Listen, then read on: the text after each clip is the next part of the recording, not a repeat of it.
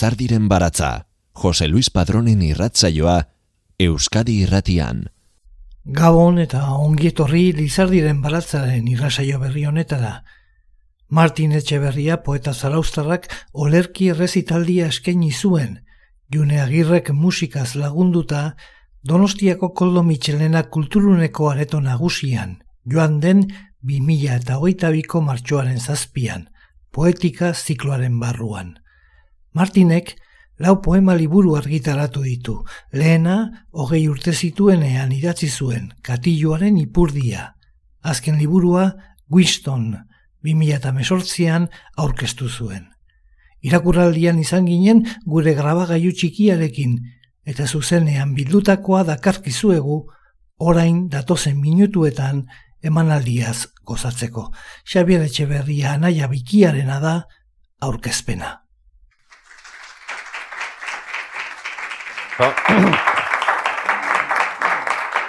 bueno, eh, eskerrik asko gonbida pena atikan, eh, da bizi. Atzo eraino pentsatzen izan Martinen poesia edo eh, aurkezteko edo deskribatzeko edo zuei ez bali irakurri bere poesia pixkate e, aletzeko ze, ze esan behar ez da. E, okurtu zitzeten ni ez poeta novelista naiz eta e, okurtu zitzeten zera txiste txar hori ez, e, Houston, Houston teneuz un poema ez. Eta ara, arazua itezitzaitela izene e, bos minutuko tartian jaio ginean eta eta gure bizitza oso gertuko izan da jaio gineanetik, ba, kuarrila berdinean en, engaltza, laun arte berdinean, e, gusto antzekoak ditugu, e, bilok e, literaturara e, dedikatu geha, eta, bueno, hartu gana ondik jadako, eta askotan hain gertuko esun pertsona bat deskribatzeko, ba, e, gertuko batek, hobeto ingo gula pentsatzea, baina gertuko batek ere behar bada perspektiba behar du, ez? Eta, e, bueno, nik pensatu, nik nola, nola deskribatu nuke Martinen, Martin poeta bezala, ez? Eta, ba, e, esaldi bat atazitzeten, eta normalien lehen da bizitatzean esaldi jaizatea igiazkona edo, eta e, jarri non, lehiotik begira dagoen poeta. Eta hola, hola esan da neko boier edo, neko, osea, nazkarri oitako eta mateu, eta igual, eta igual hola, hola ere bada. Baina, e, izan, badakin Martinek horrela idazteula. E, Martinek idazteu askotan bere etxeko balkoian, bere etxeko terrazan. Eta gerora horrei bueltaka, ba, pentsatu non da, Amerikanuak eta anglosa joiak eta e, horretako badak atialako e, dana izena jarri berra, ez? Eta nowhere ditze jote horrei, ez? E, e, inunez, ez? Osa, eta terraza horrek edo balkoi horrek, ez? Ba, e, ba, deskribatuko luke, ba, ez, ez, ez da eskalian, baina ez da barruan ere, ez? Esan, ez hemen, ez? Alako leku batian, Eta nahi da, kristaletikan beira, ez da, kristal hori, kristal hori poetika dela, ez, ba, poesia hori dela, ez, ez e, mundua eta eta bere artean dagon tarte muga edo babes hori, ez, eta horren bitartez, edo, babes horrekin ikustitu, ikustitula kanpoko engauzak, ez. Bueno, behak esango luke behar bada, behar etzaile dalako, erretzen saiatzen dira, baina ez du gondikan utzi. E, beste uste me west beste ize eh aktoresa izan duzan ba eh galdetu ziotenian zerratik erratzezun esantzun ba ke pizkar jartzeko bea eta munduan artean ez eta eta Martine ba bilak ditu bai kia eta bai poesia ez? Halako eta bere balko horretatikan bere poesiak badu eta gero beak irakurtze ditunean konturatuko zate kalea beira edo mundura beira daun begira baten eh deskriapena ez? Ba, badaude elementua, ba, zerua, el, e, eurila, e, odeiak, txoriak askotan agertzen dira baita ere, somorruak, e, e, eulilak, e, txingurriak. Gero baita ere, ba, inguruko etxetako lehiuak, e, zintzilika daun arropa, ez? Dala baita ere intimidadea kanporatatzeko alako nowhere, ez, ez intimo ez publikoan gauza bat, ez? Olako, olako elementuak askotan aipatzen ditu. Eta gero, ba, bere, bere txoko hortatikan, bere balkoiko txoko hortatikan, e, bere e, egin ditun, ba, kafia askotan aipatzen du, e, ardua, whiskia, tarteka, horrelako, horrelako elementuak, ez? Eta, eta gero askotan, ba, pertsonak, ez? Pertsonengan jartze du egin begira. Eta, eta pertsonak askotan, egin izate dira, bakarrik handoen pertsonak, edo e, bakarrikan etxera dihoazenak, edo etxetik dihoazen en, en, en pertsonak, e, galduta daunak, behar bada.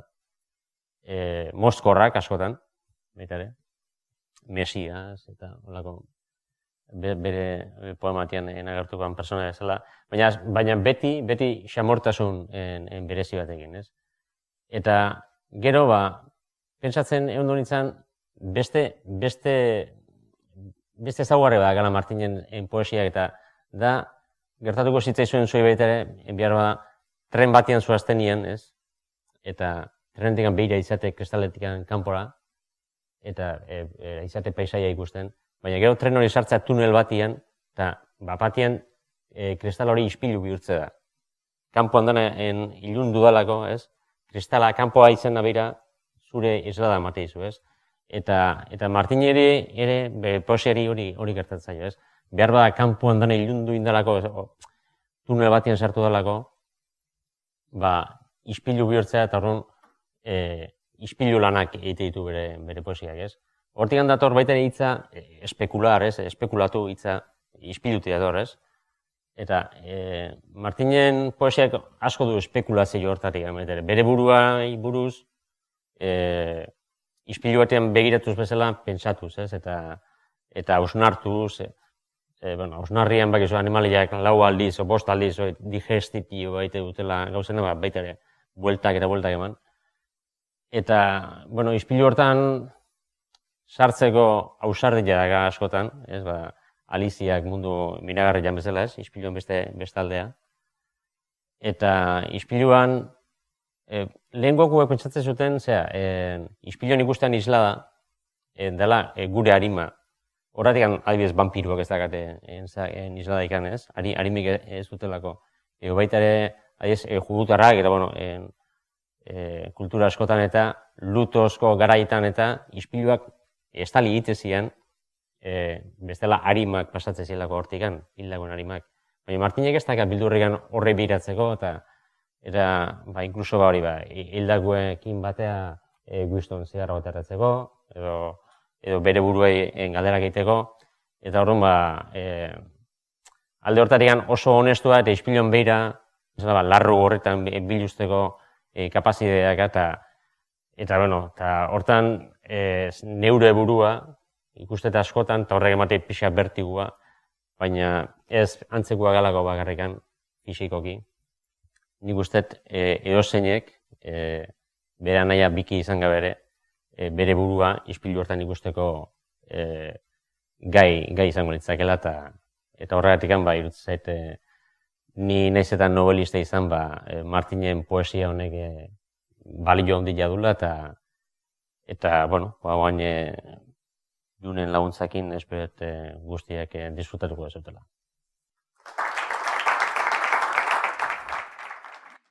thank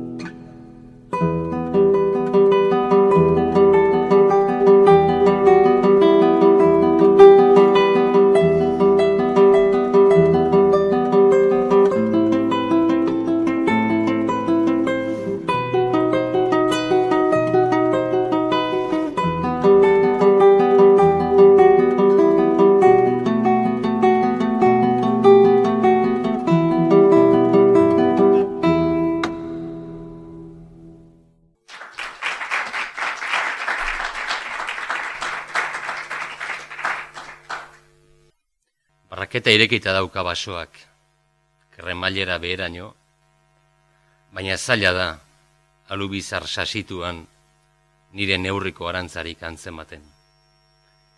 Itogin ertz bat agian, asusta gorri mikatzen bat baino ez. Itzalak, zuaitzez mozorrotu dira tximiliko arten hasian, matraile zurrak eskutatuz. Ez dakit nondin nabilen.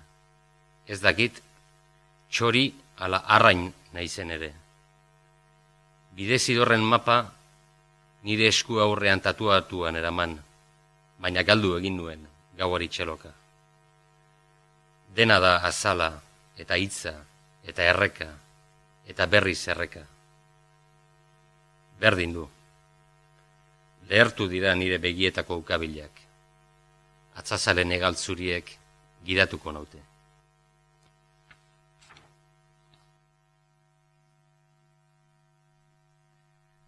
Txoriak eizatzeko beita gisa biltzen genituen inurri egaldunak. Atzazal barrenak ilun geratu arte. Oinetakoak lurrez belai eta bihotza arre. Eguzki amiltzen hasten zen unean izatzen zen justu. Esirik ezagutzen ez zituzten soro haietan.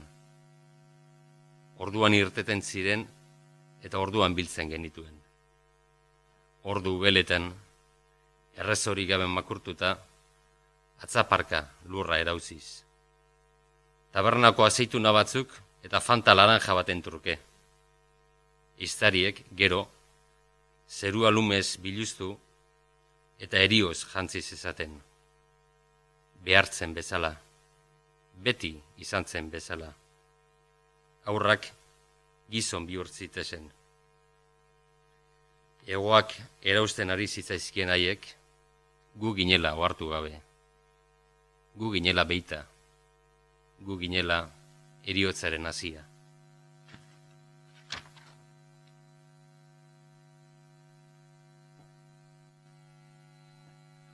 Ume errena, egoa izeotza, ardoa kamuts, eta soldadu mozkorrak tabernako lehioak lainotuz.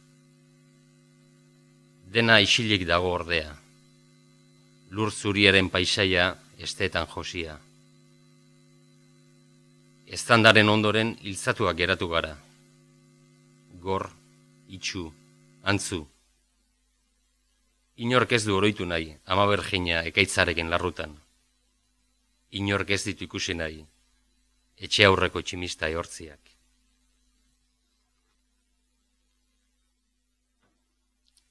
Pekatu arabiar bat Espainiartzean hilek izkurreko laranja zukua. Orlatu gehiagi dituen itsasoa. Nik neronek, amesturiko zauriak, larruzko jakabiltza erantzi ezinik. Kafeloreak eta mozkor kaktusak haietatik gehienak. Karonte zarra, emandako txamponak tabako makinan xautzen. Gaur ere Ibaiertz aspertu honetan geratu beharko dut beraz. Bizitza laino eta eriotza kebi urtuz.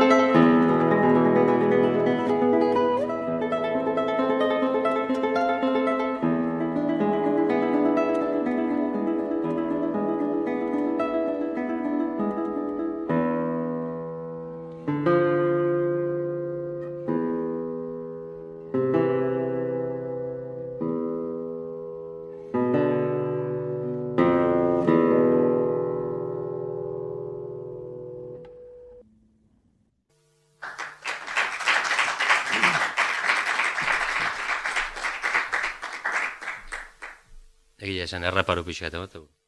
Itzita ere. Piztu da piztia, bere lo eternotik. Espaloi gainean biluzik eta ipurdia botila ustu bat baino gogorrago. Oraindik erdi esna, zilborri gabeko sabelean tatuatua kode barra bat duela konturatu da. Piano lehertu baten grafitia ulertu ezin da, bere alu gorri iletsua azkatu du nagi, atzapar luzez. Suak behartzuen lekuan, supermerkatuak baino ez daude. Harimek behartzuten lekuan, gorputzak baino ez. Itzen ordez, ispilu izoztuak. Plastiko azaleko apokalipsi faltsu bat dirudi ark guztiak gezurraren infernu bat. Berandu egi esanatu dantza.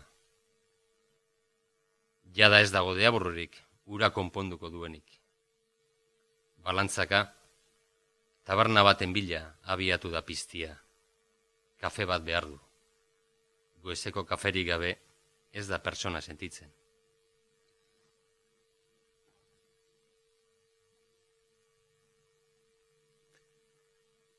Koinak kopa bat hartu eta leiotik begira jarri da. Errepidetik erdi lokartuta paseatzen diren automobilak zenbatuz. Gutxi frigitutako gasolinazko korketak dirudite, bata bestearen gainean pilatuak. Norbait kantari dago irratian, balada triste bat. Bere etxekoan edo albokoren batenean den, ez daki. Ez du axola. Ze agian ez da inor. Edo agian klakson urrunen sinfonian hasia, baino ez da. Bular zimelduen artera jausitako giapurrak astendu ditu, ia gogori gabe. Edo behar bada, koinakari zurrupada luzea eman dio eta soineko alixatu du esku aurraz birritan. Eta lepoa luzatu du, eta kantari jarraitu du, lehen baino zenago, gero eta zenago.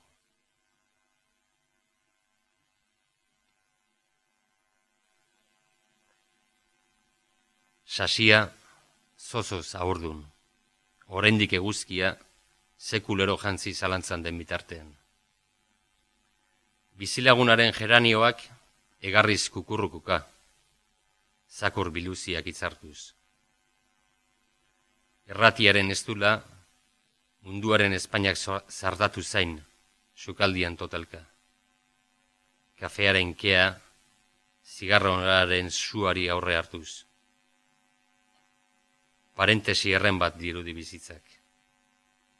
Horri zuriaren eta hitzen beharrik ez duen koma eskukada bat.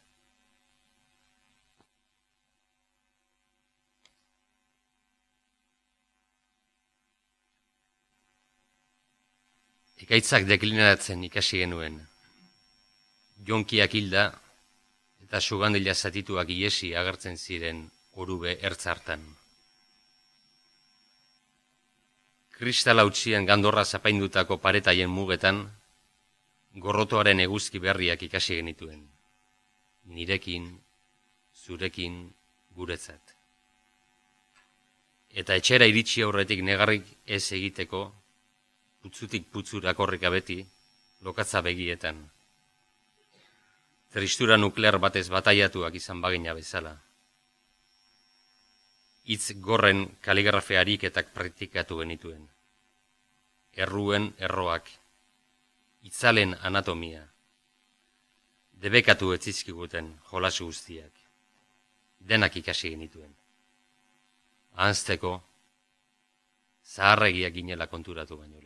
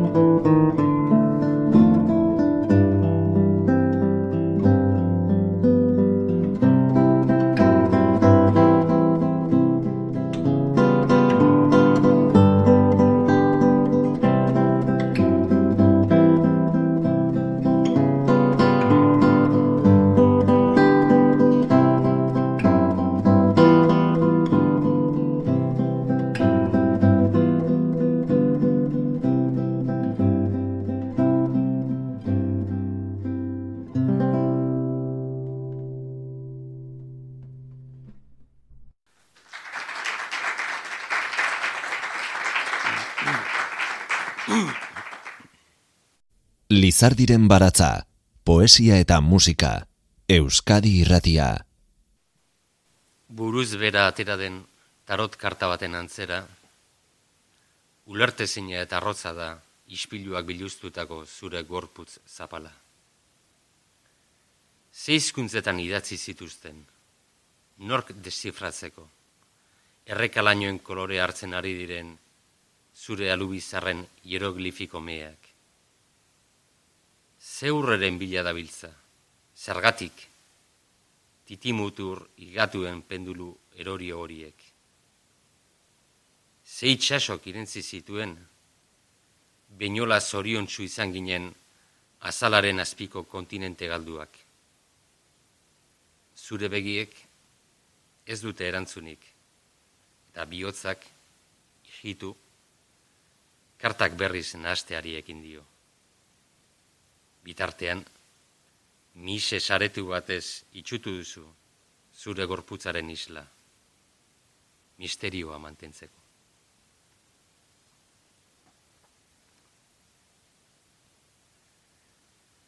soinekoak aizean tantaka, herri txikietako jaien banderatxoak bezala, arrizko iturri bat ilotuta. Pertsian aurdinak, tximinia zuriak, eta mutil zaporeko neskak patjarrago saltzen. Euliak me, arratsaldearen espal. Lurri topatiz, topatu ezin duen euri lehorra bezain urduri hortzaroaren hautsa. Maindire zimurtu baten antzera, biografiaren gezurra estaltzen, zerri borratzen, diluitzen.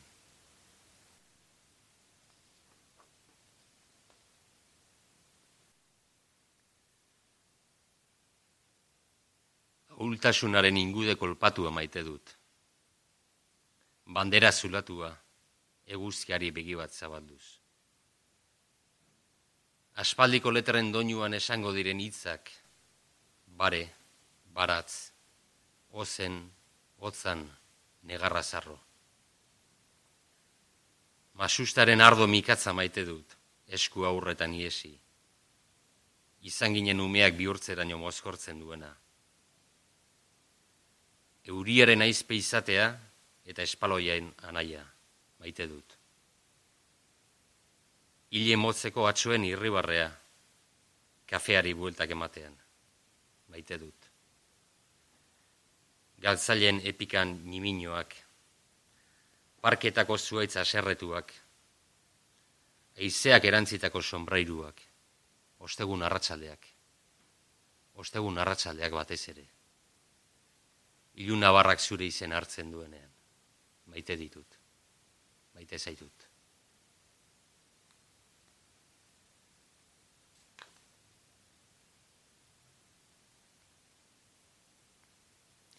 Whisky botila baten laguntzaz, pixkanaka, anfibio bihurtzen ari naiz etxeko bakardadean. Zapaburu destilatu bat. Tchaikovskiren espatek, egon gelako paretak nola sartatzen dituzten errepasatuz joaten zaiteguna. Ilierrietako arkitekturari buruz gogo eta likidoak eginaz. Berpizku, berpizkunde italierreko gurutzagramak balira bezala nire gorputzaren bitartez, alfombraren mugak neurtuz, nire mugak. Hiru bat liburu erre ditut, sukaldeko arraskan, horri bat bera ere irakurri gabe. Baina keak ez zuen zaratu ustraren ahotzez hitz egiten. Berdin du, segi edaten, gogor, apo ilustratu bat bihurtu arte. Ze berdin du zer esaten dizuten, bizitza kremailera utziko zire bat da benetan, kanguro zar bat. Eta hemen beti euriari du.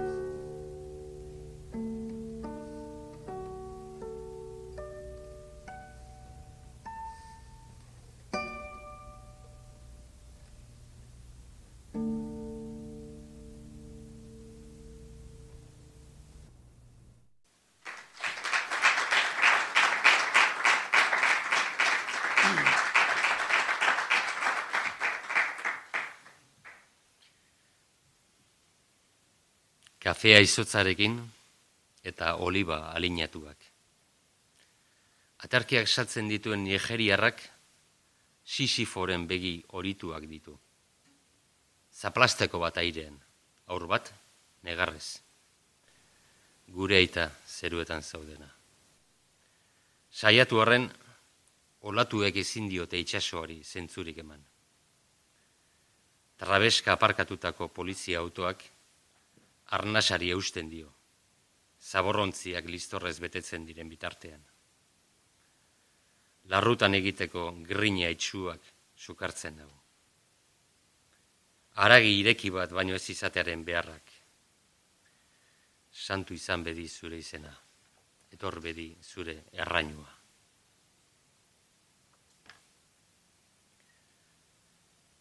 Zuek kanpaiaren mingain zuek ispiluaren arrausi, ez dakizu ezer, damuen eta amuen itxasoitoaz. Deusez, lamia urkatuen edertasunaz. Haien este lehertuek jaiorduko ezagutzen genuen etorkizuna lurrean odoltantaka iragartzen dutenean. Jainkoak sortu zuen mundua deaborruak bataiatu zuelako. Tabako zerroldutako biriken antzera, tatuatzen bait gaitu bizitzak. Markatzen gaitu. Abere, bere, hiltegi distidatsurako bidean. Baina herrimatu behar da beldurra lenda bizi. Eraztun beltzen ezurrak ezkondu, zauria zabalduko duen atzamarrarekin zeru erre infernua merezi alizateko. Gure pekatuen jabe bakarri baikara. Orduan bakarrik libre. Eguneroko jipoiaren lujuria salmo bihurtuz. Egin dezagun otoitz. Egin dezagun otoitz denok batera. Eta eriotzak ez gaitzala bintzat kulero garbiekin harrapatu pasolini.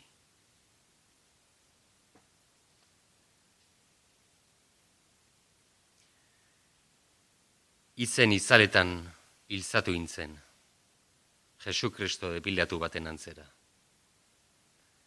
Eta inor salbatzeko borondateri gabe, edanuen ire odola, januen ire aragia, ire eliza propioaren mezamutil. Lagun urkoaren masail zurietatik urrundu intzen, isiltasuna atzerak azen batuz. Deaburua bera ere biluzik gerturatzen zen basamortu kiskali bat eraikiguen. Zitzak aspaldi jandako liburuekin kolaxo bat eginez. Reinboden biraoak, pizarniken lanturuak, ungaretiren otoitza. Eta hor geratu intzen. Eguno, egunero errautsari kolore berriak asmatuz. Txingorraren eta egoaizearen mugan poesia delako, onartzen gaituen inpernu bakarra.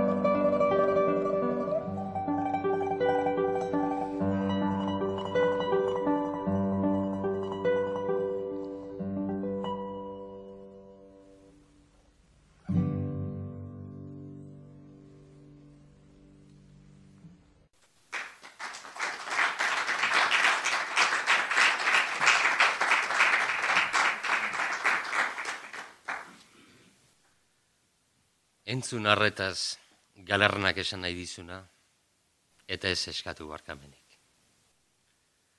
Bataiatu sasiak eta hien sabeleko fruitua diren arantzak, eta ez eskatu barkamenik. Egin negar txoriekin batera, eta ez eskatu barkamenik. Ukatu diosala ispilu lurrunduari, eta egin gabeko kafeari, eta ez eskatu barkamenik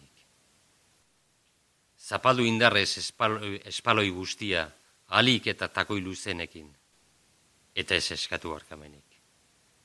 Mozkortu zure ardo minduaz, eta ez eskatu harkamenik. Galdu denbora, gauari mugak marrastuz, zure azalaren faroletan, eta ez eskatu harkamenik.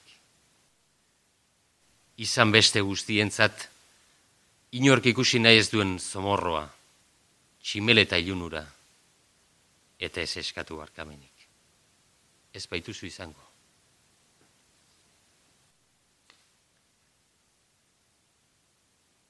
Bi bider zinen ekaitza, bi aldiz erauntzi. Eizeari gonak urratzen zizkion kaskabarra. Baina iritsi dira pelikanoak eta igandea zuretzat ere. Autopista luzeak ondartzarako sarbidea topatu ezinik.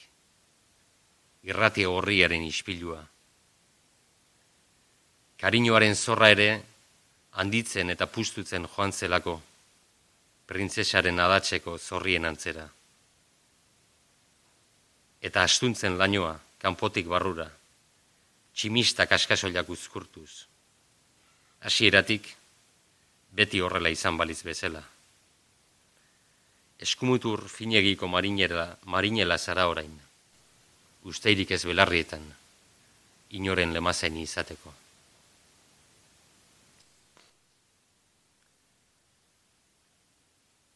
Espaloi bat aratago, txingurriak dira errege. Txakolin beltzaren makuluak ezin egonari kilimak egiten jarraitzeko. Espaloi bat aratago, negarrez ari zareten nire gibelean, eta ez dakit zergatik. mozorrotu baitira kurriluak txolarrez, gure maiazpitik ogi apurrak biltzeko. Ez nau dagoeneko uriak guztiko, ez da lagunei iskin beharrik egingo ere. Lehorra eta sekena izango naiz behingoz, aterki hautsi baten antzera. Alkandorako botoi guztiak askatzeko, askatzeko gai izango naiz, azkenean ere. Espaloi bat aratago, txingurriak direlako errege, behar bezala jositako zomorroak, eta goldatuko naute, lurrik merezi ezarren.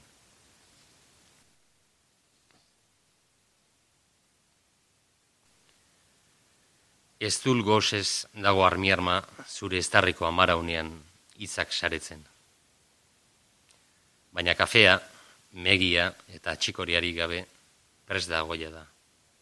Eta amak katilua bete dizu goraino. Sukaldeko azulejoak berdeak dira, betikoak.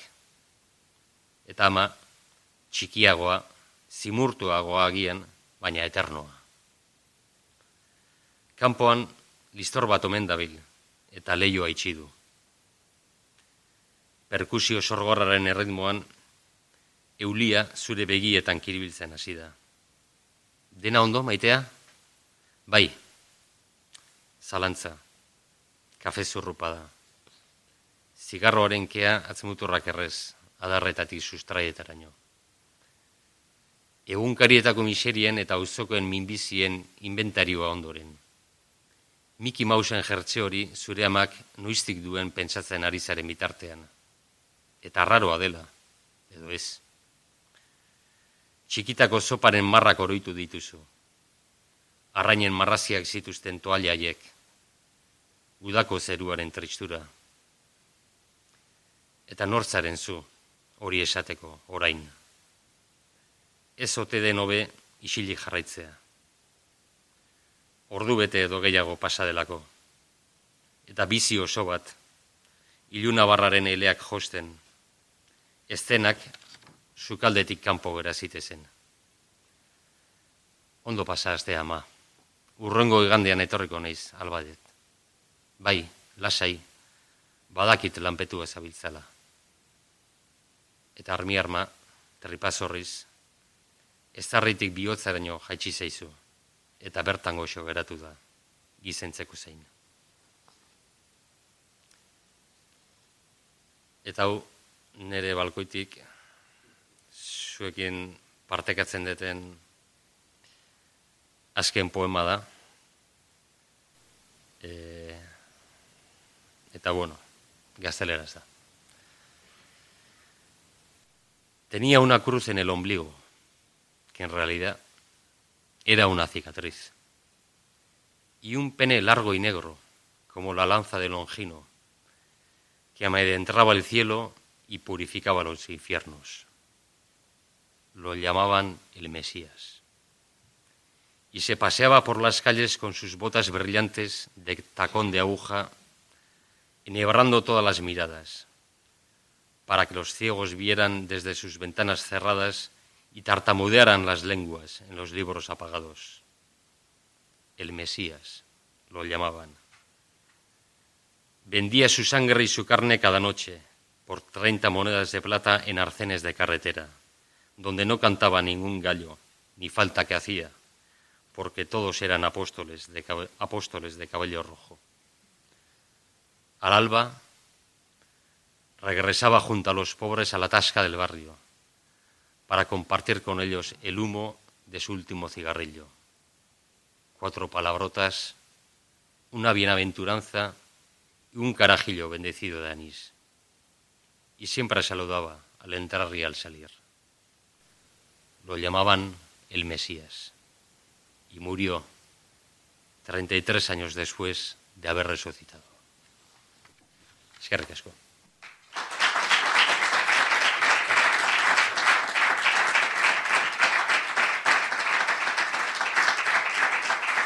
Azken tarte honetan sartuko naiz batetik Koldo Mitxelena kulturuneak antolatutako Martin Etxeberria Garroren errezitaldia antzun dugula esateko. June Agirreren gitarraren musikaz lagundutako poesia errezitaldia. June Agirrek, Romance Anonimo, Mertzen Elegia, Torrobaren la sonatina bigarren mugimendua, Barriosen un sueño la floresta, eta jadanik entzuten ari garen tarregaren kapritxo arabe piezak interpretatu zituen, batzuk laburrago eta horietako bat bizatitan. Eta bestetik, zuei eskerrak emateko zuen arretagatik. Eta gure esango dizuegu Martin Etxeberriak berak asmatuta poetaren teoremarekin zalantzari gabe garai hauetarako teorema ezina proposagoa eta beharrezkoagoa. Emaizkidazue hiru puntu eta mundua isilaraziko dut. Agur, mila esker, datorren asterarte.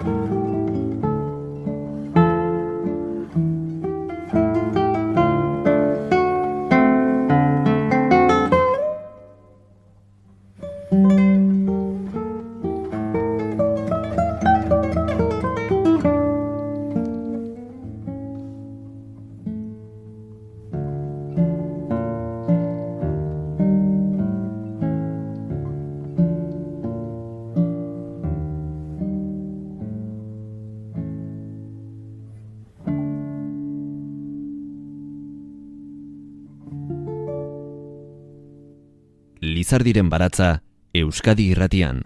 Jose Luis Padrón.